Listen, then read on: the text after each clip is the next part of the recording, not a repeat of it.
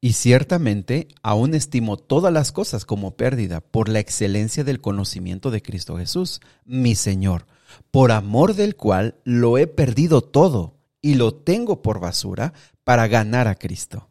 ¿Te gustaría saber a qué cosa se refiere Pablo cuando dice que las, las ha perdido todo y las considera basura?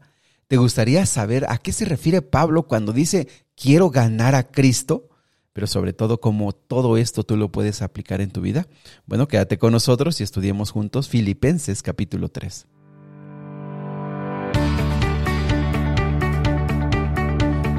Nuevamente bienvenidos amigos y amigas al plan Reavivados por su palabra. Me da mucho gusto saludarles, darles una cordial bienvenida a todos los que se están uniendo a este plan, decirles que esto es solamente una ayuda, que lo que realmente queremos es que tú desarrolles el hábito de leer la Biblia y de orar que estamos tratando de alcanzar la meta de leer todo el Nuevo Testamento juntos y que lo hacemos un capítulo cada día.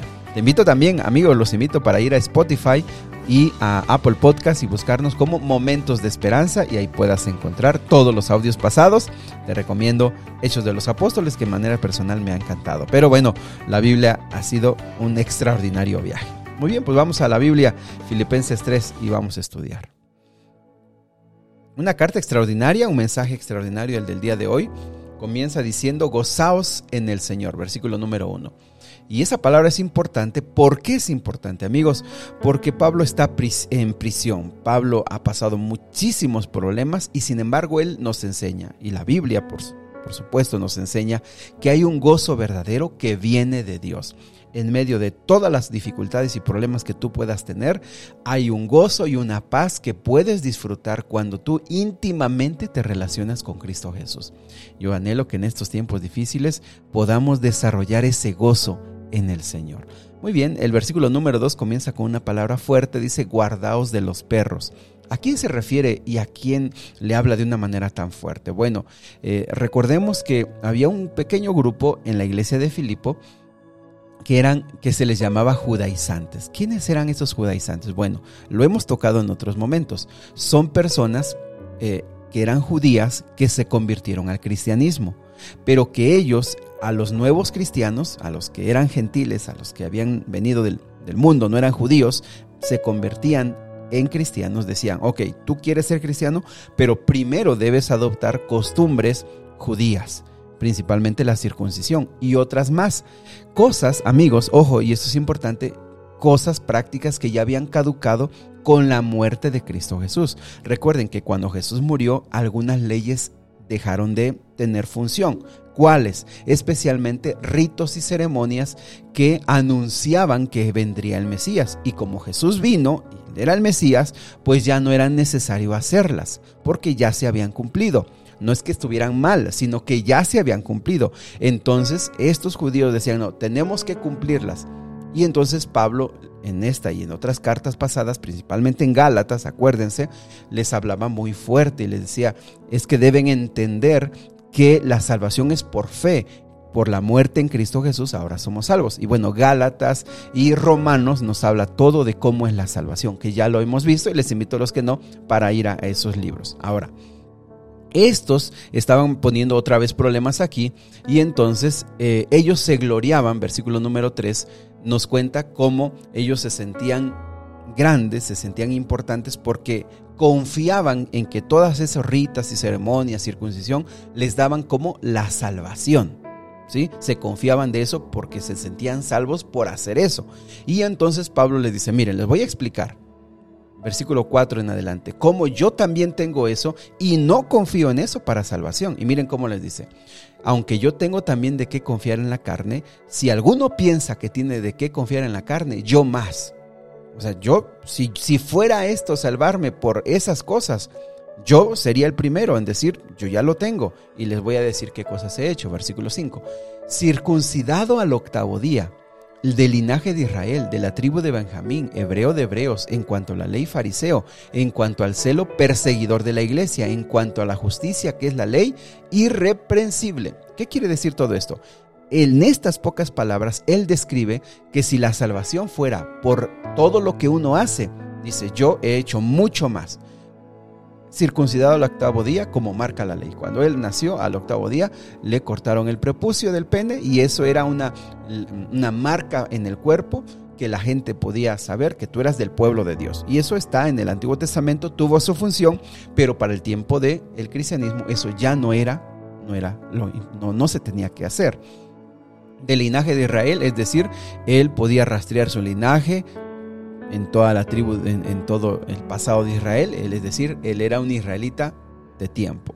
También dice de la tribu de, Benjamín, una tribu que en sus momentos fue importante, hebreo de hebreos, que quiere decir que sus padres eran hebreos y muy seguramente sus abuelos eran hebreos, que no había una mezcla con gentiles. Y en cuanto a la ley fariseo, ¿quién eran fariseos? Eran véanlo en los evangelios, eran personas estrictas, estrictas, estrictas en el cumplimiento de la ley. Dice, nadie me podía ganar en eso. En cuanto al celo, dice, yo tenía tanto celo porque esas creencias eran para mí tan importantes que yo llegué a perseguir a la iglesia y acabar y muchas veces matarlos. Y en, la ley, irreprensible, ni un detalle me podías encontrar. Ahora, pero, pero vean lo que dice el versículo 7. Pero cuantas cosas eran para mí ganancias, las he estimado como pérdida por amor de Cristo. Esas cosas que en su momento yo consideré que eran importantes y valiosas, porque pensaba que a través de esas cosas yo era salvo, yo estaba bien, ahora las considero como una pérdida. ¿Por amor de quién? Por Cristo. Por Cristo. Y ciertamente, ve el versículo 8, y ciertamente aún estimo todas las cosas como pérdida por la excelencia del conocimiento de Cristo Jesús, mi Señor, por amor del cual lo he perdido todo y lo tengo por basura para ganar a Cristo. Apreciados amigos, mientras otros se gloriaban, se vanagloriaban y se sentían orgullosos de esas cosas, Pablo dice, para mí esas cosas eran, son ahora como una pérdida. Las he perdido, no, no me importa no son importantes para mí, porque yo a quien quiero ganar es a Cristo Jesús. Y mira el versículo 8, dice, y lo tengo por basura. ¿Sabes que esa palabra basura es muy interesante? Esa palabra basura se refiere a los desechos humanos y a los desechos de los animales. A eso se refiere. Pero también se, se refiere a la basura que tú tiras de tu casa. Aquí se, se entiende que es más bien a eso. Pero la palabra es fuerte los desechos del ser humano. Imagínate, los desechos de los animales. Dice, todo eso yo lo tengo como basura lo he perdido y no me importa con tal de ganar a Cristo. Y apreciados amigos, aquí hay una lección muy importante, cómo hay cosas que el ser humano en su momento considera valiosas, considera importantes, se siente orgulloso, se siente, bueno, se siente grande con tener cosas, con ser cosas, pero que cuando tú conoces a Cristo dices, eso no sirve, eso es basura. Porque eso para mí no es lo más importante ahora que conozco a Cristo sus títulos, sus acciones, eh, sus logros que Pablo había tenido antes de conocer a Cristo. Dice, lo tengo, ¿por qué? Por desechos humanos, por desechos de animales, por la basura que saco de la casa. Eso no vale con tal de ganar a Cristo Jesús. Yo no sé si ahora hay personas que tienen como valioso muchas cosas, las riquezas, el poder, el dominio, la autoridad. Yo no sé qué nosotros en nuestra vida quizá hoy mismo sentimos que vale, pero el día que nos entreguemos completamente a Cristo, digamos, eso que yo estaba atesorando y eso que para mí era importante, era basura. ¿Por qué? Versículo 9 dice, lo que yo más busco, dice, ser hallado en Él, no teniendo mi propia justicia, que es por la ley, sino la que es por la fe de Cristo, la justicia que es de Dios por la fe. Y aquí recalca, eso que yo hacía antes para ganar la salvación es, es basura. Ahora, mi fe está en la justicia de Dios, es decir, en la salvación por la fe que Dios me ha dado. Versículo 9 dice, a fin de conocerle y el poder de su resurrección, perdón, y la participación de sus padecimientos lleguen a ser semejante a él en su muerte. Si tú lo lees en otra, en otra traducción, lo que Pablo está diciendo es, yo lo único que quiero es realmente conocer cada día más profundamente a Cristo Jesús, para que el día que, si Dios me da la oportunidad de resucitar sea como Él, que Él resucitó. Ahora mira el versículo 12, segunda lección importante, dice, no que lo haya alcanzado ya, ni que ya sea perfecto, sino que prosigo por ver si lo logro, asir aquello por lo cual fui también asido por Cristo. Versículo 13, hermanos, yo mismo no pretendo haberlo ya alcanzado, pero una cosa hago, olvidándome ciertamente lo que queda atrás y extendiéndomelo, extendiéndome a lo que está delante. Sigo a la meta, versículo 14, al premio del supremo llamamiento de Dios en Cristo Jesús. Mira lo que está diciendo. Dice, ahora mismo yo no pretendo que ya alcancé, que ya soy perfecto, es decir, en un sentido de que ya no hay nada más que hacer. No, ah, me falta mucho. Sigo a la meta, prosigo es, me enfoco a la meta. Y, sabes que Pablo usa esta, esta, estas palabras, tienen que ver con el deporte, tienen que ver con la carrera. Dice, me enfoco a la meta. Me dice versículo 13, a ver si logro asir. Esa palabra de asir tiene que ver con aferrarse. Dice, yo lo que hago me enfoco a Cristo y me aferro a Él.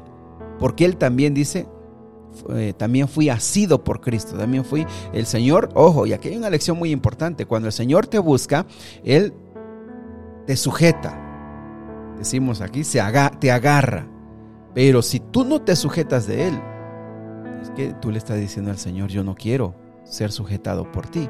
Por eso Pablo dice, yo me aferro a Cristo, porque Él una vez me buscó y me, y me tomó fuerte del brazo, pero ahora yo también me aferro a Él. ¿Qué dice? no lo he terminado, no lo he logrado, todavía sigo. Versículo 13, no es que pretenda que ya lo alcancé, pero una cosa hago, y amigos, esta palabra, esta palabra es clave para nosotros.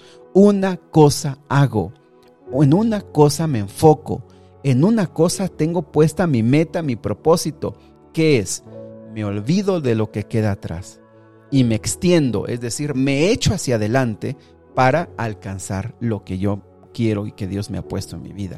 Esa, esa palabra extendiéndome hacia adelante, les digo, es como cuando una persona está corriendo. ¿Lo has visto que como que se inclina hacia adelante, como que se, se echa hacia adelante con el sentido de avanzar y tratar de alcanzar la meta? Esa es, esta es la expresión.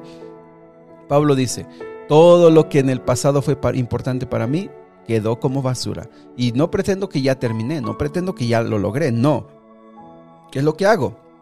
Una cosa hago, me olvido del pasado, me enfoco a lo que viene, me echo hacia adelante, me, impulso hacia adelante, a la meta, me enfoco a lo que Dios quiere para, dice el versículo 14, prosigo a la meta, el premio del supremo llamamiento de Dios en Cristo Jesús. Y apreciados amigos, me parece que eso es, esta es una de las lecciones más importantes de este día. Olvida lo que queda atrás. Una cosa debes de hacer, enfocarte en la meta. ¿Y cuál es la meta? Estar con Cristo Jesús cuando Él venga por segunda vez. Estar con Cristo Jesús y tener la vida eterna con Él. Conocer y amar a Cristo Jesús hoy y disfrutar desde hoy las bendiciones que Dios te quiere dar. Queda, olvídate del pasado, olvida lo que quedó atrás. Deja eso, no se puede cambiar, no se puede remediar. Una cosa haz, olvídate de lo que está atrás y extiéndete, échate hacia adelante, impúlsate hacia adelante y continúa hasta alcanzar la meta. Que Dios te bendiga, que Dios esté contigo, que Dios te ayude a entender que hay cosas que son no son importantes. No podemos anhelar las dos cosas en este mundo. No puedes querer tener todo en este mundo y también querer todo el reino de los cielos. Tienes que tener una prioridad. Una cosa hago, dijo Pablo. Enfócate en Cristo Jesús, en sus riquezas. Y Él en este mundo también te va a dar muchas cosas que tú ni siquiera te imaginas. Ojalá que Dios nos ayude a descubrir cuáles son esas cosas que son como basura. Ojalá que Dios nos ayude a quitar el interés en cosas que no valen la pena. Que Dios te ayude a encontrar esas cosas, que Dios te ayude a definirlas. Y prosigue a la meta, échate hacia adelante, impúlsate hacia adelante, prosigue a la meta, enfócate en la meta que es Cristo Jesús. Querido Dios y Padre, te damos muchas gracias por la bendición de la vida esta mañana.